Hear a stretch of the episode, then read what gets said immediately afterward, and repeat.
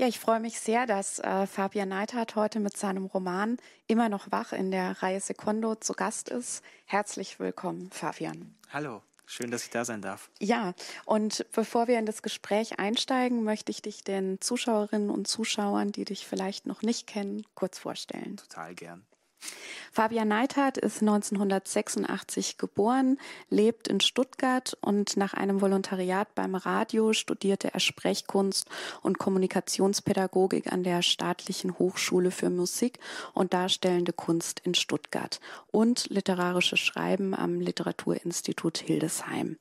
Bis Mai 2019 absolvierte er außerdem eine Ausbildung zum Storyliner bei der UFA Serienschule in Potsdam und seit 2010 sitzt er als Straßenpoet mit seiner Schreibmaschine in Fußgängerzonen und schreibt Texte auf Zuruf. Ende 2012 erschien sein erster Roman Das Leben ist ein Erdbeben und ich stehe neben dem Türrahmen. Im vergangenen Jahr war Fabian Neithardt Stipendiat des Förderkreises Deutscher Schriftsteller in Baden-Württemberg. Er veröffentlicht regelmäßig in Texte in Magazinen, Anthologien und im Internet, spricht auf der Bühne für Werbespots und Hörbücher, gibt Workshops zu kreativem Schreiben und moderiert Veranstaltungen aller Art. Im Februar erschien nun sein Verlagsdebüt Immer noch wach und darin beschreibt er, wie das Leben von einem Tag auf den anderen, also Knall auf Fall, ein anderes werden kann. Es geht um Liebe, Freundschaft und die Kraft des Zusammenhalts, um die wirklich wichtigen Dinge des Lebens, wenn die Uhr fast abgelaufen ist. Kurz noch zur inhaltlichen Einordnung. Also Alex Fink ist gerade 30 geworden. Er hat mit Lisa seine Traumfrau gefunden und mit seinem besten Freund Bene gerade ein Café eröffnet. Er würde sich als einen glücklichen Menschen bezeichnen, doch dann kommt die Schockdiagnose Magenkrebs im Endstadium. Ohne weitere Untersuchungen und Behandlungen beschließt er die letzten guten Monate mit seinen Herzensmenschen zu verbringen, bevor er sich dann entschließt, in einen Hospiz zu gehen, um dort alleine zu sterben. Ja, so viel erstmal von mir. Und ähm, ich würde jetzt vorschlagen, du liest uns, ähm, ähm, also wir haben jetzt gehört, wie Alex in dem Hospiz ankommt. Ähm, also seine Entscheidung ist ja eine sehr harte. Mhm. Und äh, was ja aber unter anderem mit seiner Familiengeschichte zusammenhängt. Also er war sieben Jahre alt, als sein Vater qualvoll an eben derselben Krankheit starb.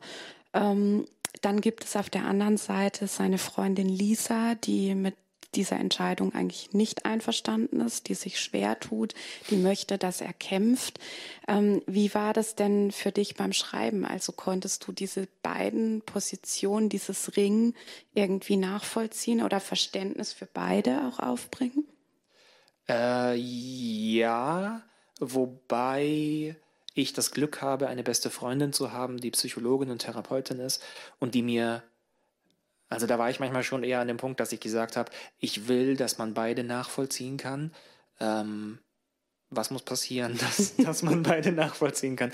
Und das war total schön, weil sie mir ähm, einfach total klar machen konnte, woran wir denn Unverständnis denn festmachen so im Alltag oder woran, was vielleicht meine Version von ihrem Unverständnis mhm. ist, aber auch meine Version von seiner, von seiner Dickköpfigkeit mhm. und wie mhm. ich das eben in beide Figuren einbringen kann. Mhm. Insofern war das ein Ziel beim Schreiben, das hinzukriegen, dass man im Endeffekt eigentlich von jeder Figur sagen kann, ja, aber ich kann es auch mhm. nachvollziehen. Mhm.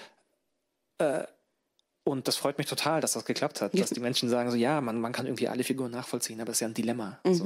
mhm. Und wie ist das denn bei dir beim Schreiben? Also trittst du dann äh, in Dialog auch mit deinen Figuren oder ähm, entwickeln die dann so ein Eigenleben, dass sie dir auch ja so ein bisschen entgleiten, genau. ähm, ja, diese Magie der, des Eigenlebens von Figuren. Äh, in gewisser Weise ja, aber sehr geführt. Also ich mhm. weiß trotzdem immer noch, ich weiß zum Beispiel, wenn ich anfange, das ist das letzte Bild dieses mhm. Romans oder dieser Geschichte.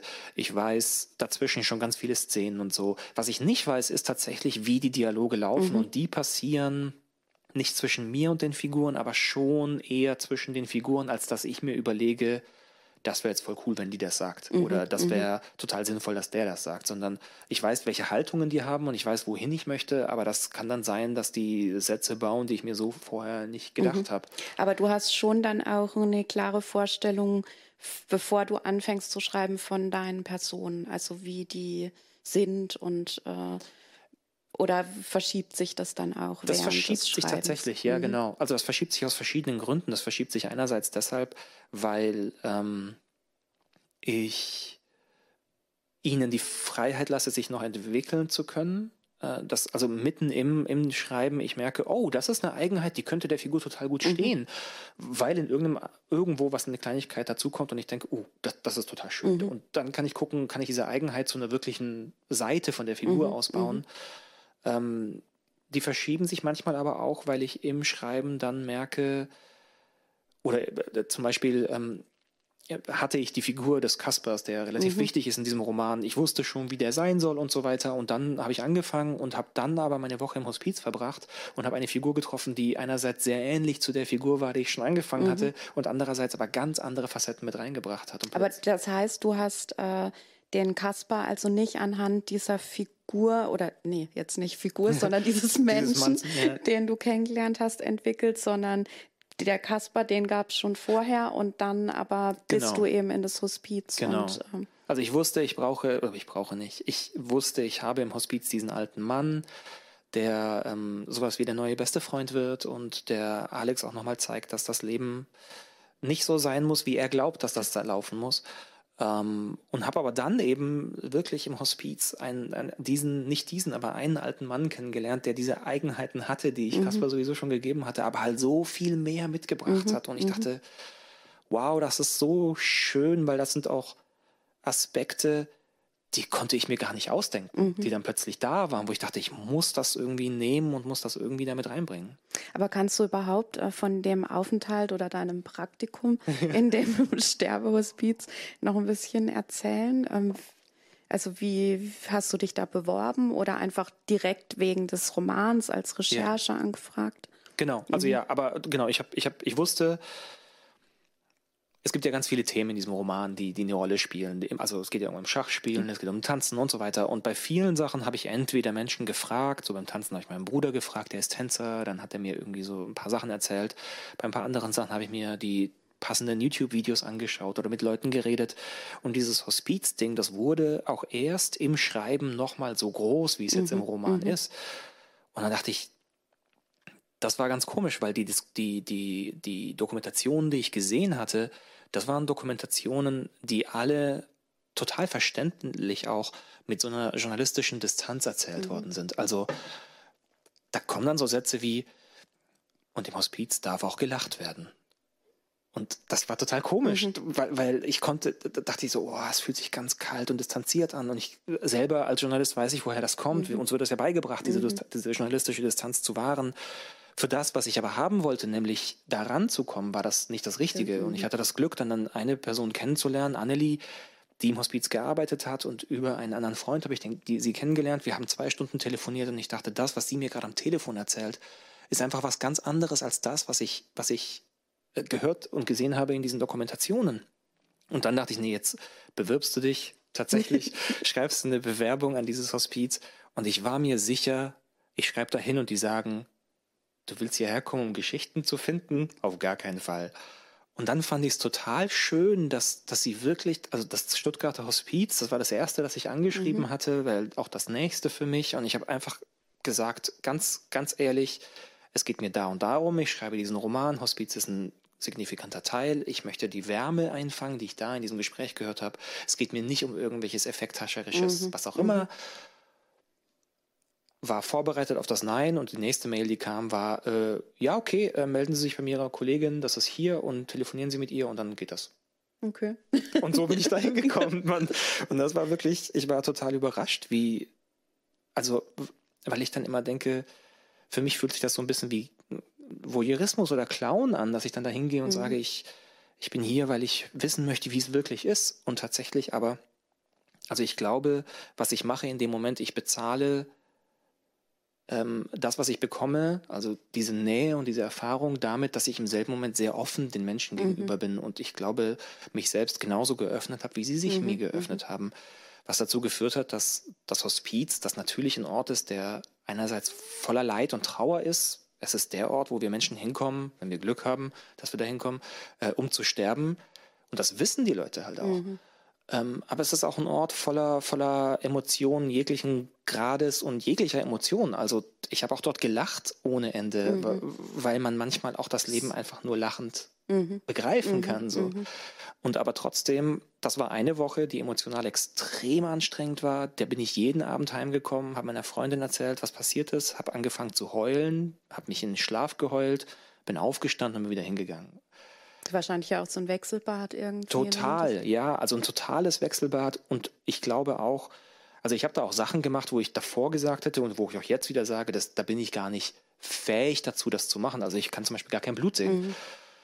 Und stand aber irgendwann mit dem offenen Arm eines Mannes, der gerade verbunden wurde in der Hand und dieses, dieser ganz komische Moment, von, ja, du weißt, dass mhm. du kein Blut sehen kannst, aber du kannst jetzt, jetzt halt aber auch nicht mhm. gehen. Mhm. Genau. Ja. Und dann stand ich da und habe das erlebt auf so eine sehr kühle Art. Und erst, als ich dann nach Hause gekommen bin und das erzählt habe, und nicht nur einmal, sondern auch äh, meiner besten Freundin, das hat mich natürlich total krass mitgenommen. Mhm, so. mhm. Aber hat sich denn durch die Erfahrung und dann auch die Niederschrift des Romans deine Einstellung zum Tod, zum Sterben, aber auch zum Leben verändert? Auf jeden Fall, ja. Also wir, wir kennen das alle, wir kennen alle diese Situation von äh, also eine der Erzählungen von, von Geschichten in Hollywood ist ja dieses Krieg deine Dinge geregelt, bevor es zu spät ist. So, das kriegen wir andauernd mit. Das, ja, das habe ich nicht erfunden, das ist uralt. Aber dann halt da zu sein in diesem Hospiz und das nochmal zu sehen, wie da ein Mensch genau das nicht hinkriegt. Ähm, und das habe ich ziemlich ein, eins zu eins übernommen, auch in diesen Roman rein. Das hat mich sehr nachhaltig erschüttert in mhm. dem Moment. Und äh, was ich dann gemacht habe, ist, dass ich gesagt habe, okay, wenn das eine der, der, wenn man von Moral sprechen möchte, aber wenn das die Moral des Romans ist, dann möchte ich das selber auch so machen, wie ich das jetzt gerade irgendwie einfordere oder irgendwie wieder hinstelle als Nachricht. Und dann habe ich das gemacht und habe eben genau diese Gespräche gesucht mit den Menschen, wo ich denke, das sind die Leute, denen ich Jahre zumindest in gewissen Themen aus dem Weg gegangen bin und ich muss diese Themen jetzt einmal angesprochen mhm. haben und muss mhm. mich entschuldigen oder muss diese Situation für mich nochmal durcharbeiten. Was mich total viel Energie gekostet hat, dass das nicht reicht. Im Nachhinein aber das Beste, was ich machen konnte, einerseits für mich und Meilen so, so äh, aufgeladen, das klingt auch für meinen Seelenfrieden so, aber ähm, auf der anderen Seite auch für den Roman, weil die Dinge im Positiven wie im Negativen, die passiert sind durch dieses auf Menschen zugehen und diesen, über diesen Schatten springen, die sind halt wieder in den Roman mhm, eingeflossen. Mhm. Und ich dachte, das ist auch, auch das ist genau der Aspekt. Und das passt so gut zu Alex, der glaubt, dieses Leben planen zu können. Und er kriegt ja jedes Mal neu einfach mhm. nur dargelegt, dass er es nicht planen kann. Ja. So. Und auch darin hatte ich plötzlich dann Wendungen, die ich mir nicht ausgedacht hätte, die ich aber gerade so selbst mhm. erlebt habe und dachte, okay, jetzt nehmen wir das, extrapolieren das noch ein bisschen, machen das ein bisschen stärker und dann ist das genau das, was Alex in dem Moment braucht. Ja, und es ist ja auch so, dass äh, wenn man jetzt das letzte Jahr anguckt oder die, die letzten Monate, dass ja auch ganz viele Menschen sich einfach nicht mit dem Thema Sterben, Tod auseinandersetzen ja. ähm, wollen, das von sich wegschieben. Also ist dein, würdest du sagen, dein Roman ist auch so ein Statement gegen diese Zeichen unserer Zeit?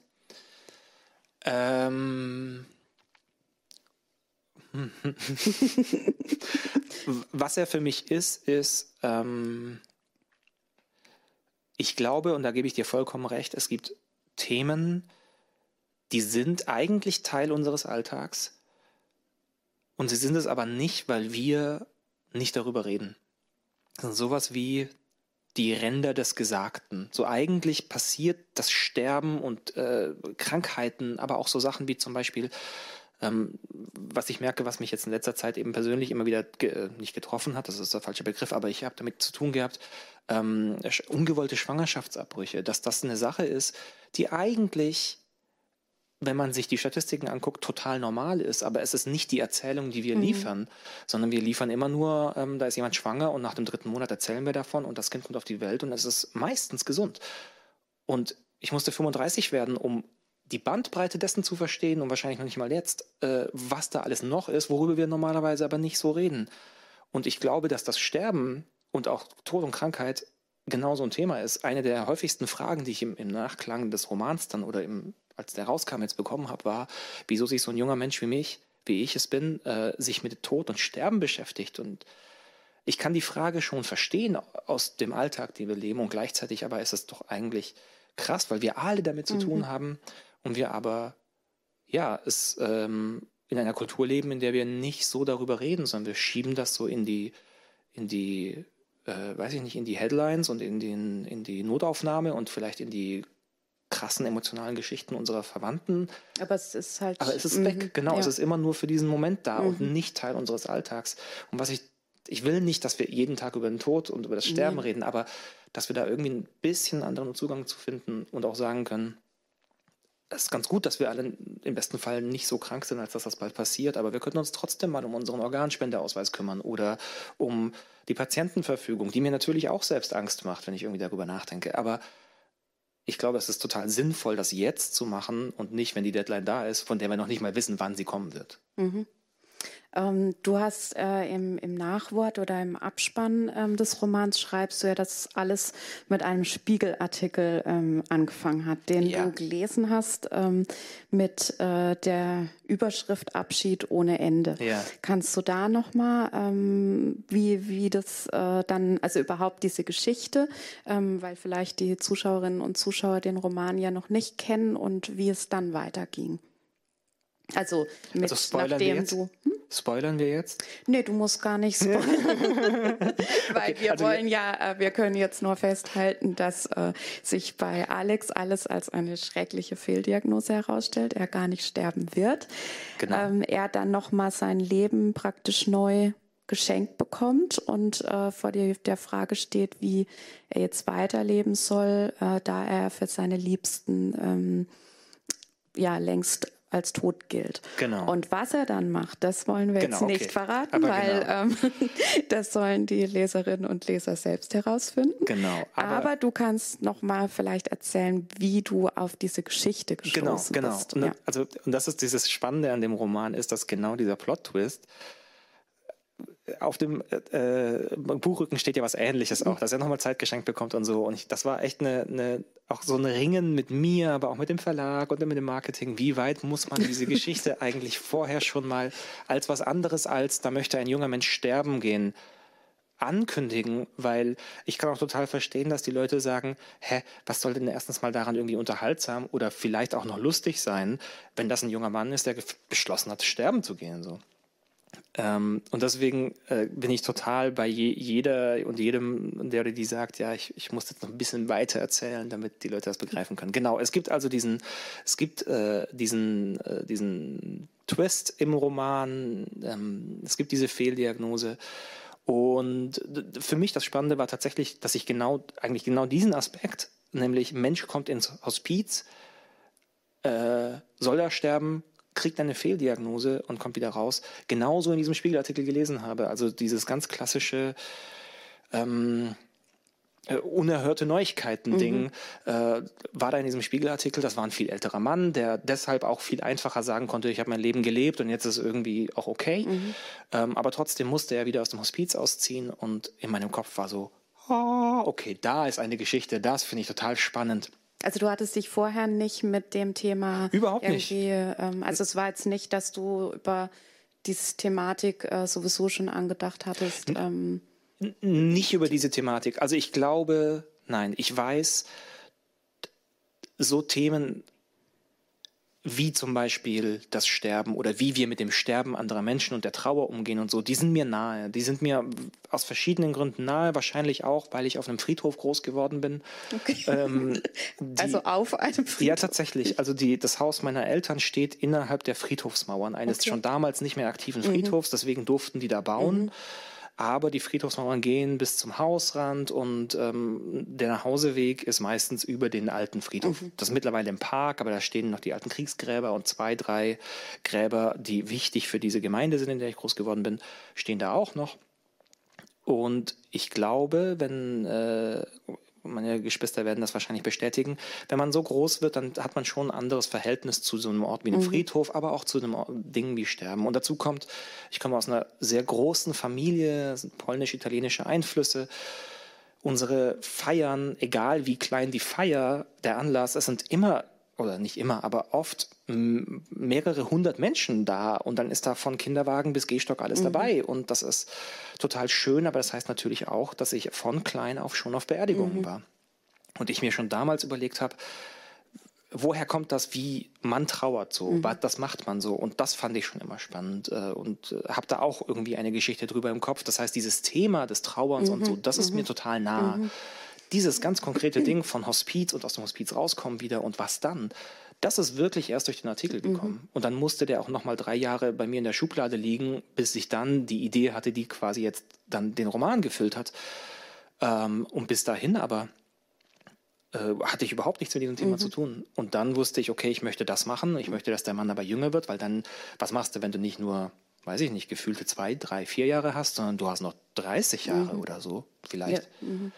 Ähm, und dann ging es natürlich los, dass das so ein Basteln war von, ich weiß, ich habe diesen Punkt der Fehldiagnose und ich weiß, was danach passieren soll, aber wie kommen wir an diesem Punkt mit so einem jungen Menschen hin? Und dann habe ich mit Ärztinnen und Ärzten geredet und gesagt, ich brauche einen Krebs, der lange unentdeckt ist. Und, der, und das hört sich total morbid an und makaber, aber ich glaube, ähm, ja, das ist eben eine Form von ähm, Geschichten erzählen ist, die, oder meine Form ist, die sehr sauber zu bauen und zu gucken, wie kriege ich das hin, dass die Leute dabei bleiben mhm. und nicht irgendwann sagen, na okay, das ist ja irgendwie total unglaubwürdig oder was auch immer. Und deswegen war es total, bin ich total dankbar für meine beste Freundin, die, die eben Therapeutin ist und die sagt, ey, wenn du willst, dass der zum Beispiel nicht direkt die nächste Diagno äh, die nächsten Untersuchungen macht, dann muss dem was passiert sein in seinem Leben das so einschneidend ist, dass das das allgemeine Wissen von Ärzte, Ärztinnen können helfen, überdeckt. Mhm. Zum also Beispiel, so ein traumatisches genau, wie bei ihm. Genau. Und dann daher genau. Mhm. Und so hat sich dann der Roman aus mit Hilfe von tollen Menschen, die, die in ihrer Profession sehr stark sind, zusammengesetzt mhm. und, und zusammengebastelt. Und dann habe ich nur noch runtergeschrieben. Jetzt war ja dein erster Roman, ähm, den hast du als Self-Publisher veröffentlicht ja. und das ist jetzt dein zweiter Roman, aber dein Verlagsdebüt. Ja. Ähm, wie war denn dann der Weg zu dem Verlag, bei dem du jetzt bist? Lang und steinig und also es liegen knapp zehn Jahre zwischen diesen beiden Büchern, ähm, neun. Ich hatte dieses, diesen ersten Roman habe ich geschrieben, da war ich 18 und äh, habe den geschrieben und habe dann damals den äh, an ein paar Verlage geschickt und habe meine Absagen kassiert und alles ähm, habe zum aber zum Teil auch also es gibt ein paar Verlage die für mich auf ewig einen Stein im Herzen haben werden ein Stein im Brett ein, egal einen Platz in meinem Herzen haben werden weil weil ähm, ich als niemand der ich schon damals war damals noch viel stärker war als immer noch irgendwie äh, auf Menschen getroffen bin, die sich die Zeit genommen haben, mir wirklich mehr als dieses, wir haben das geprüft und mhm. leider bla bla bla, sondern wirklich sagen, hey, pass auf, wir haben es gelesen, wir haben da Stärken festgestellt und da Schwächen. Und das finde ich so wertvoll. Mhm. Und das ist mir damals ein paar Mal passiert und die Verlage sind für mich irgendwie auf ewig gut.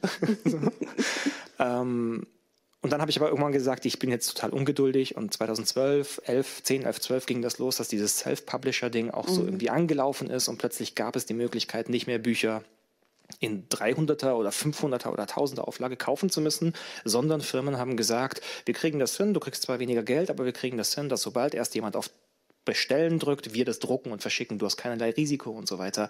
Und ich dachte, hey, aber dann lass das, das doch machen. Mhm. Genau. Hab dann mit sehr viel Herzblut und auch ganz vielen guten Freunden äh, dieses Buch in Eigenregie lektorieren lassen, äh, das Cover gemacht, den Satz und alles und dann eben als Self-Publisher rausgebracht. Und das war eine schöne Erfahrung, weil ich ganz viele kleine Spielereien machen konnte, von denen ich dachte, dass ich sie beim Verlag so nicht mehr ganz unterkriege. Mhm. Ähm, und äh, hab, bin total dankbar für diese Erfahrung und das ist total gut, dass das Buch so draußen ist und so da ist. Habe aber gemerkt, dass ich das gesamte Jahr 2012 ein Buch rausgebracht habe, anstatt an einem nächsten Buch herumdenken mhm. zu können oder das mhm. schreiben zu können. Und da war für mich schon klar, das war total gut und alles super und ich bereue das überhaupt nicht. Aber das nächste, natürlich auch aus diesem Ding von, da ist diese nagende, diese nagende Flamme, die sagt, ja, ja, ja, du hast ein Buch rausgebracht, aber du weißt, dass das nicht das ist, was du eigentlich mhm. möchtest. Weil es ja immer noch so ist, dass da habe ich gesagt, ich finde es gut genug und ich mache das jetzt. Aber wenn da ein Verlag dahinter steht, der sagt, wir möchten damit Geld verdienen und äh, wir möchten, wir möchten, äh, genau, das ist für mich nicht, also es ist auch Kunst, aber es ist für uns nicht nur Kunst, sondern mhm. eben auch Teil unseres Geschäftes.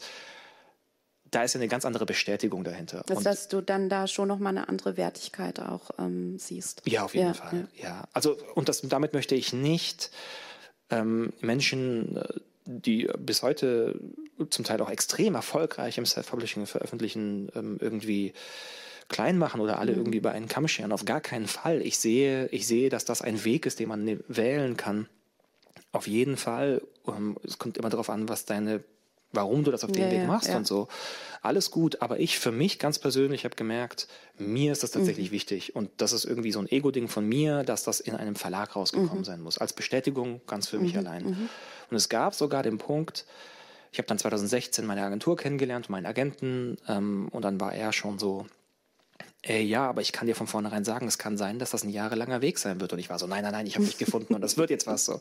Und dann hat es wirklich nochmal Jahre ja, gedauert. Äh, und auch nicht nur ein, sondern, sondern, zwei Manuskripte, die wir vorgestellt haben, den Verlagen, ähm, bis dann Heimann irgendwann gesagt hat, hey, wir finden es großartig, wir würden das gerne machen.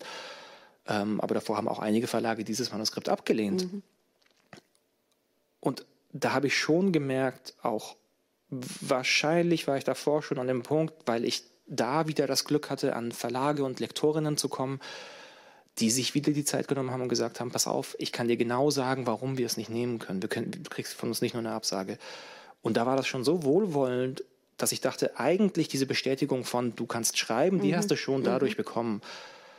Aber klar ist es nochmal was anderes, wenn das dann irgendwie. Klar, irgendwann ist dann natürlich ja schon der Punkt, aber genau, warum denn dann? Genau, genau. Ja. Und dann, als dann Heimann kam und gesagt hat, wir machen das, dann war ich, ja, bin ich bis heute. Nein, ich habe nicht die beste Zeit erwischt mit dieser Pandemie, nee. aber ähm, nichts, ich glaube, eigentlich andersrum der Fakt, dass selbst eine Pandemie nicht mehr verhindern konnte, dass dieses Buch rausgekommen ist, das macht es für mich so schön und auch so, so, also ich bin total, ich bin Heimon dankbar, ich bin diesem ganzen Team dankbar, ich bin meinem Agenten dankbar, ich bin auch den Leuten dankbar, die danach gesagt haben, äh, die in irgendeiner Form jetzt irgendwie dazu beigetragen haben, dass das Ding irgendwie das Licht der Welt blickt und nicht nur das, sondern auch noch laufen und fliegen lernt. So. Und, und du hast ja jetzt durchaus auch einige Veranstaltungen genau, gehabt und ja. Äh, hast ja jetzt vermutlich auch noch weitere dann den hoffentlich dann ja auch vor Live-Publikum. Genau, also da das, ähm, dass das natürlich dieses der Wermutstropfen des, äh, des Verlagswesens ist schon, dass ich merke, der, die, die große Aufmerksamkeit, die flaut ab, weil mhm. jetzt werden schon die Bücher die für Herbst wieder, vorgestellt ja. und so weiter. Aber dafür, dass wir in einer Pandemie immer noch sind äh, und alle gesagt haben, nichts geht, war ich positivst überrascht, wie viel ich tatsächlich machen durfte, wie viele Lesungen ich in digitaler Version machen durfte. Ich durfte nach Leipzig fahren, wo nicht die Buchmesse, aber zumindest Leipzig liest stattgefunden hat. Wir haben es geschafft, dass dieses Buch in der dritten Auflage ist. Also dafür, wie es rausgekommen ist, ist super viel passiert und es ja, es gibt noch ein paar Veranstaltungen. Ähm, klar wünsche ich mir, dass es noch mehr werden können. Mal gucken, was so passiert. Äh, aber ja, das Buch ist da und ich bin damit unterwegs und ich bin total dankbar für. Jetzt habe ich vorhin ja schon erwähnt, dass du ähm, als Straßenpoet ja. auch ähm, unterwegs bist. Ähm, wie muss man sich das denn vorstellen? Also kann man dir dann ein Thema vorgeben ähm, und du schreibst dazu oder lässt du dir was einfallen? Ähm, äh, man kann sich das so vorstellen, dass ich mit einer alten Schreibmaschine auf äh, äh, Vernissagen auf Kunstmärkten oder zum Beispiel auf dem Marienplatzfest oder so äh, sitze, diese Schreibmaschine dabei habe. Es ist eine Hermes Baby aus der Schweiz. sie ist von 1948. Sie ist eine wunderschöne, tragbare Reiseschreibmaschine. Sie ist so das MacBook Air seiner Generation, ihrer Generation. Ähm, und dann sitze ich da und dann sagen Leute, ich hätte gern äh, was zu Mond, äh, Ketchup und Basketball spielen. Und dann sage ich, okay, gib mir eine Viertelstunde, ich habe so Postkarten mhm. und dann tippe ich etwas zu Mond, Ketchup und Basketball spielen auf diese Rückseite. Und ähm, dann habe ich auch, ich weiß gar nicht, ob es auf deiner Website oder sonst im Artikel, dass du auch einen Prosa-Roboter ja. entwickelt hast, ähm, der irgendwie auf Knopfdruck Gedichte ausspuckt. Das ist, ja. Ja, wie ist, man sich das dann Das ist total schön, weißt du, dass du irgendwie, seit ich 16 bin, möchte ich Bücher veröffentlichen und auf dem Weg dahin habe ich mache ich ganz vieles, was mit Geschichten erzählen zu tun hat. Und ich habe das Glück, dass ich auch davon leben kann, dass ich Menschen in Workshops irgendwie das beibringe oder dass ich eben auch äh, selber Hörbücher spreche und was auch immer mache, im Radio arbeite. Und aber was irgendwie ein Nebeneffekt immer war, war, dass ich geguckt habe, wie kann man denn sonst Geschichten erzählen? Mhm. Sei es eben mit der Schreibmaschine in Fußgängerzonen oder sei es äh, mit so Kleinstcomputern. Ähm, und der Prosa-Roboter ist eben eins dieser im positivsten Sinn Auswüchse oder Babys, so die daraus gekommen sind, dass ich dachte, wie kann man, wie kann man in, heutzutage anders Geschichten erzählen? Und der Prosa-Roboter ist eigentlich nichts anderes als, wenn Hans Magnus Enzensberger seinen Poesieautomaten, mhm. äh, der in, ja, in Marbach hängt, mhm. und ich gebe da zum Beispiel Führungen durch das Literaturmuseum, deswegen kenne ich diesen Automaten sehr, bin dem sehr verbunden. Damals hat Enzensberger 1974 hat sich ein Gedicht ausgedacht, das sich immer wieder neu schreibt. Und ja, vielleicht Gedicht, eben muss man es ganz kurz genau, noch erklären. Genau, also es ist ein, es ist ein, ein, ein riesiges Faltblatt, Fallblattautomat, äh, wie man es früher kennt von ja, so Flughafen. Das ist ne? riesig groß, anderthalb Meter hoch, fünf Meter lang. Und äh, Enzensberger hat sich sechs Zeilen ausgedacht an Gedicht und für jede Zeile gibt es sechs Phrasenteile und für jede Phrasenteile hat er sich zehn entsprechende Phrasen ausgedacht. Und diese Phrasen werden einfach jedes Mal neu zusammengeworfen. Das heißt, wir haben 10 hoch 36 Möglichkeiten, ein Gedicht zusammenzustellen. Das bedeutet, die Möglichkeit, dass ein Gedicht zweimal kommt, ist 1 1 zu 10 hoch 36, was mehr ist als die Sterne, die Anzahl der Sterne, die wir gerade kennen. So, also es ist wirklich eine Zahl, die, von die haben wir noch nicht mal im Wort. So. Und ähm, Enzensberger hat sich das ausgedacht, 74. Das Ding wurde gebaut im Jahr 2000 zum äh, Literaturfestival im Landsberg am Lech. Äh, und seitdem hängt es im Literaturmuseum der Moderne in Marbach. Und da laufe ich ganz oft dran vorbei und ich bin begeistert, dass Enzensberger diese Gedichte, die da jetzt immer kommen, ja so in der exakten Form nicht gelesen haben kann. Aber sie trotzdem irgendwie immer sinnhaft sind und die Leute da was reinlegen können. Und ich fand es total spannend und dachte irgendwann, ey, das muss doch heutzutage Gedicht ohne Menschen, die Lyrik machen, nahetreten zu wollen, ist manchmal auch ein bisschen einfach, weil du musst nicht immer auf Abhängigkeiten achten. Aber wenn ich eine Geschichte schreiben will, die mit einer Protagonistin anfängt, muss die Protagonistin auch später nochmal vorkommen. Da ist schon ein bisschen mehr Abhängigkeit drin. Das ging damals nicht. Heutzutage ist es relativ einfach zu sagen, wenn wir vorne zufällig sie ausgewählt haben, sollte am Ende auch immer noch sie sein. Ähm, und dann habe ich mir das ausgedacht. Auch da habe ich das Glück guter Menschen um mich herum, unter anderem eines ähm, Produktdesigners, der gesagt hat, du hast die Idee, ich baue dir das Ding. Und dann haben wir okay. zwei Wochen gemeinsam zusammengesessen, haben äh, zusammen, er hat größtenteils programmiert, ich habe mich langsam reingefuchst äh, in dieses Raspberry Pi Kleinstcomputer-Denken äh, und haben dann so eine alte Nintendo genommen, so eine Spielekonsole, haben dann äh, Drucker reingebaut, so ein Rezeptpapierdrucker und eben diesen kleinen Computer und das Ding ist tragbar mit Akku und dann das Schönste. Schade, dass jetzt der nicht dabei Das stimmt, ja. Das, ich hätte den, stimmt. Jetzt, wo, wo wir drüber reden, hätte ich den einfach mitbringen können. Ja. Da habe ich nicht dran gedacht, tatsächlich. Aber ähm, normalerweise, wenn ich irgendwie unterwegs bin, auf Buchmessen zum Beispiel, sobald sie wieder stattfinden, habe ich den unterm Arm und dann sagen Leute, ey, eine Nintendo. Und dann sage ich, nein, ein Prosa-Roboter. Und dann, und dann okay. kann ich eine Geschichte ausdrucken und eine Geschichte ist nicht wie die andere, weil genau wie der Literaturautomat, äh, der, der Poesieautomat bei mir sind es 12 hoch 36 Möglichkeiten. Ich musste ja ein bisschen was Neues machen. Okay, aber also den will ich auf jeden Fall mal kennen. Sehr gerne. Das nächste Mal bringe ich ihn ähm, Und jetzt vielleicht zum Abschluss noch die Frage, welches Buch hast du denn zuletzt gelesen, was dich wirklich sehr, sehr nachdrücklich beeindruckt hat? Oh. Sehr, sehr nachdrücklich. Okay. Hm. Ich habe Zwei. ich möchte mich nicht auf eins festlegen. Äh, eins, das lese ich gerade noch, da bin ich gerade mittendrin. Ähm, Unsere anarchistischen Herzen von mhm. Lisa Krusche. Äh, jetzt auch vor kurzem im, im Fischer Verlag mhm. erschienen. Und Lisa ist, ähm, der Transparenz wegen, ist äh, eine Freundin von mir. Wir haben gemeinsam studiert in mhm. Hildesheim.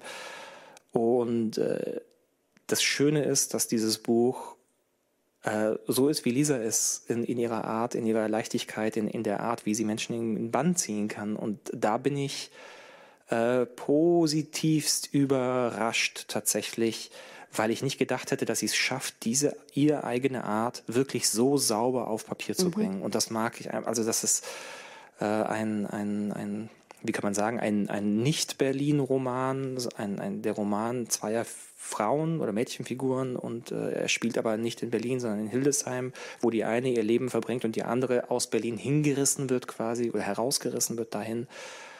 Und äh, sie kriegt so schnell Bilder in meinen Kopf und äh, ich kann das runterlesen wie einen guten Film und es ist so dick und ich bin mittendrin, das ist großartig. Das habe ich tatsächlich, da bin ich, äh, wie gesagt, sehr positiv überrascht und, und, mag es sehr und liebe es dadurch, mich zu arbeiten gerade.